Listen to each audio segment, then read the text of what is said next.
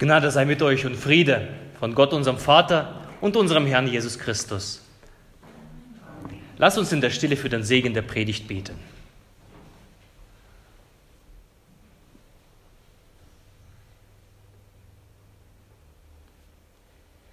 Herr, dein Wort ist meines Fußes Leuchte und ein Licht auf meinem Wege. Amen. Ich lese uns den Predigtext für Christi Himmelfahrt. Er steht bei Johannes im 17. Kapitel. Jesus hob seine Augen auf zum Himmel und sprach, ich bitte aber nicht allein für sie, sondern auch für die, die durch ihr Wort an mich glauben werden, dass sie alle eins seien. Wie du, Vater, in mir bist und ich in dir, so sollen auch sie in uns sein auf dass die Welt glaube, dass du mich gesandt hast. Und ich habe ihnen die Herrlichkeit gegeben, die du mir gegeben hast, auf dass sie eins seien, wie wir eins sind. Ich in ihnen und du in mir, auf dass sie vollkommen eins seien und die Welt erkenne, dass du mich gesandt hast und sie liebst, wie du mich liebst. Vater, ich will, dass wo ich bin, auch die bei mir seien, die du mir gegeben hast, damit sie meine Herrlichkeit sehen, die du mir gegeben hast. Denn du hast mich geliebt, ehe die Welt gegründet war. Gerechter Vater, die Welt kennt dich nicht, ich aber kenne dich. Und diese haben erkannt, dass du mich gesandt hast. Und ich habe ihnen deinen Namen kundgetan und werde ihnen kundtun, damit die Liebe, mit der du mich liebst, in ihnen sei und ich in ihnen. Der Herr segne an uns sein Wort. Es ist das sogenannte hohe priesterliche Gebet, was wir gehört haben, was Jesus gerade gebetet hat. Jesus steht vor Gott und bittet und das ist die erste Frage. Was bittet er? Er bittet zunächst um die Einheit, dass sie alle eins seien. In unserer Welt heißt es, die Einheit so etwas wie einen gemeinsamen Kompromiss zu finden. Was ist damit gemeint? Einheit. Ist es das, was wir denken? Dass alle irgendwie gleicher Meinung sind. Doch wenn wir den Text im Zusammenhang lesen, dann wird eines klar, die Einheit, von der Jesus redet, ist weder ein Kompromiss, noch ist die Einheit ein guter Wille, noch ist die Einheit der Erweis von Geschlossenheit. Die Einheit, von der Jesus hier redet, liegt in dem Wesen Gottes. Wie du, Vater, in mir bist und ich in dir, so sollen sie auch in uns sein. Es ist eine größere Einheit, von der wir sprechen. Die Einheit, um die es Jesus geht, ist die Einheit in der Verbundenheit mit der heiligen Dreifaltigkeit. Ich in dir, du in mir und sie in uns. Gott der Vater, der Sohn und der Heilige Geist als Persona, aber dennoch in steter, ewiger Einheit, die Einheit Gottheit. Das ist die Einheit von Gott her. Und sich in diese Einheit zu versenken, das schafft das Einssein. Die Einheit durch Versenkung in Gott. Doch wie geschieht diese Versenkung? Ganz einfaches Beispiel. Was lässt mich so richtig als Fan einer Eishockeymannschaft erfahren? Zum Beispiel Dresdner Eislöwen oder Schönheit der Wölfe. Das reine Nachdenken darüber oder die Präsenz vor Ort, mitten in der Fankurve mitten unter den Fangesängen, mit einem Trikot übergestreift, mit einem Schal um den Hals. Was lässt die Einheit so, dieser Versenkung so richtig deutlich werden? Natürlich die Anwesenheit. Die Anwesenheit vor Ort, die Teilhabe an diesem herrlichen Spiel. Das bloße Nachdenken, das ist für, Menschen, für uns Menschen abstrakt. Das verstehen wir nicht. Aber die richtige Versenkung, die richtige, das richtige Verständnis geschieht vor Ort. Durch das Betrachten, durch das Sehen. Darum ist das Betrachten der Dinge im religiösen Sinne so wichtig und notwendig. Zunächst das Betrachten der Welt, um festzustellen, wie großartig Gott ist. Vielleicht kennt ihr dieses Lied, dann jauchzt mein Herz dir großer Herrscher zu. Wie groß bist du, wie groß bist du. Dann jauchzt mein Herz dir großer Herrscher zu. Wie groß bist du, wie groß bist du. Das ist ein Feststellen einer, einer großen Größe Gottes und das mein Herz zu Freude bringt und mich jauchzen lässt. Doch wie beginnt das? Wie beginnt diese Feststellung? Sie beginnt, du großer Gott, wenn ich die Welt betrachte. Damit beginnt der Lob.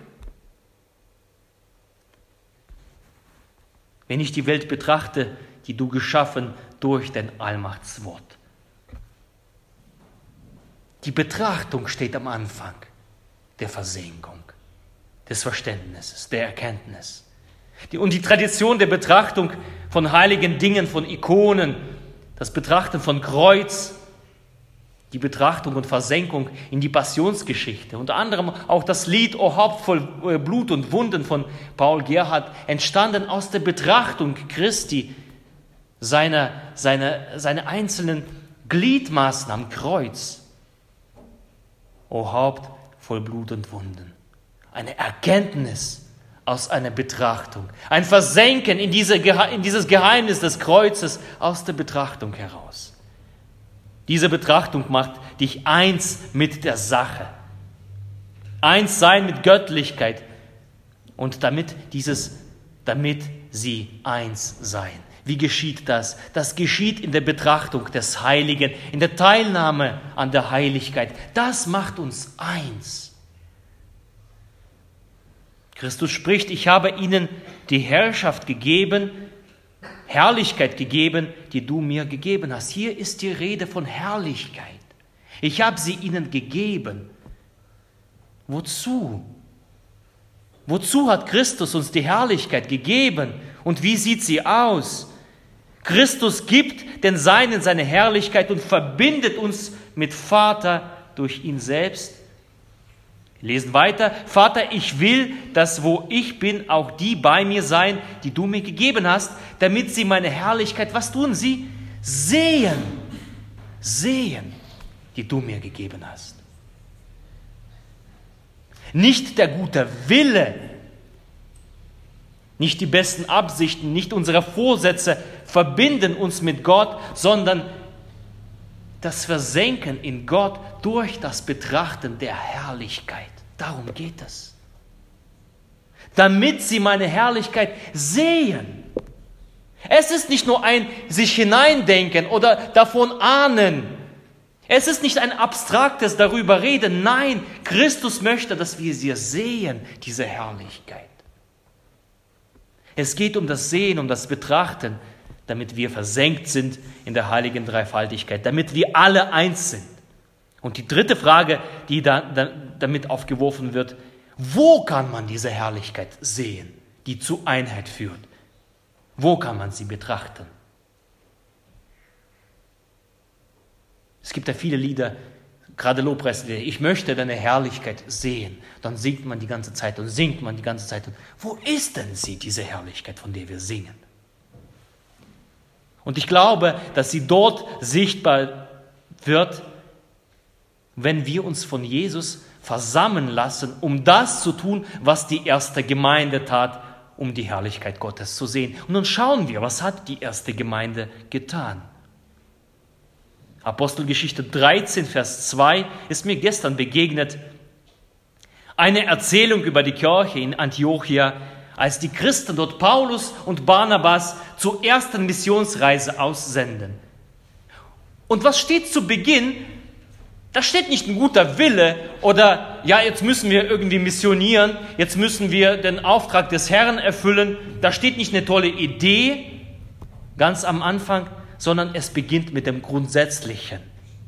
Und wir lesen, als sie aber Gottesdienst hielten, fasteten, sprach der Heilige Geist, sondert mir Barnabas und Saulus zu dem Werk, zu dem ich sie berufen habe. Da sehen sie die Herrlichkeit Gottes. Wir lesen von Gottesdienst feiern. Und wenn wir nochmal noch mal tiefer graben, Gottesdienst feiern übersetzt im Griechischen, im Griechischen, im Griechischen heißt es Leiturgonton, Leiturgonton. Du brauchst nicht Griechisch zu können, um herauszuhören, was damit gemeint ist. Leiturgonton. Daraus leitet sich das unsere Wort Liturgie. Was tut die erste Gemeinde, die ersten Christen? Sie feiern Letogonton. Sie feiern Liturgie. Sie sehen Herrlichkeit.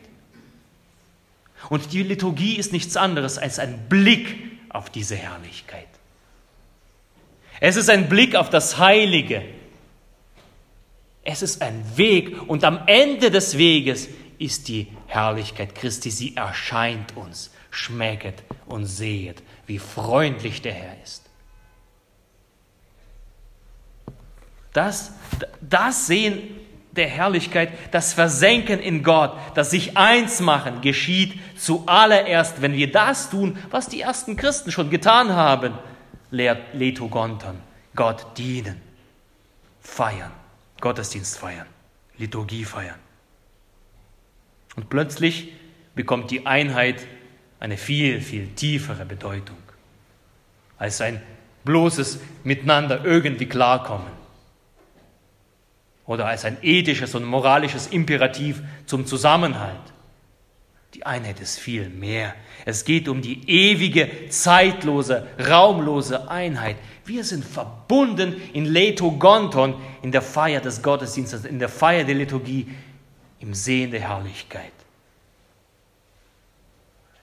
Damit, Jesus sagt, damit die Liebe, mit der du mich liebst, in ihnen sei und ich in ihnen. Das sagt Jesus. Und die Liebe ist hier keine ethische Liebe. Das ist keine moralische Liebe. Es ist die ewige Liebe. Wenn, wenn wir die Liebe zwischen Jesus und Vater, von der er spricht, anschauen, ist es die Liebe der Verbundenheit durch den Heiligen Geist. Es ist die ewige Liebe, die die Dreifaltigkeit, die heilige Dreifaltigkeit bindet, verbindet. Es ist die Liebe, in der sich der Vater zum Sohn neigt und der Sohn zum Vater. Wie wunderschön ist das. Das ist Liebe, das ist Einheit. Und diese Liebe, sagt Jesus, soll in uns sein. Es ist nicht ein bloßes Gernhaben eines anderen, nein. Es ist ein gemeinsames Verbundensein in dieser heiligen Dreifaltigkeit. Die Liebe, die in der Anbetung Gestalt bekommt im Leitogonton. Das erste und das wichtigste Gebot, du sollst den Herrn lieben. Also sprich, du sollst ihn anbeten. Und aus dieser Liebe, da speist sich alles. Die Liebe zum Nächsten, die Liebe zur Natur, die Liebe zur Welt. Aber das Erste ist diese Anbetung, das Beugen unserer Herzen der Knie, den Weg der Liturgie, das Schauen der Herrlichkeit. Hier spricht der Heilige Geist. Und genau das sehen wir in Antiochia. Sie feiern, sie feiern diese Liebe, sie sind versammelt in diese Gemeinschaft, sie machen Letogonton und dann spricht der Heilige Geist und er weist zu, ja, sondert den aus, sondert den aus und sendet sie aus. Ja, aber das ist der zweite Schritt.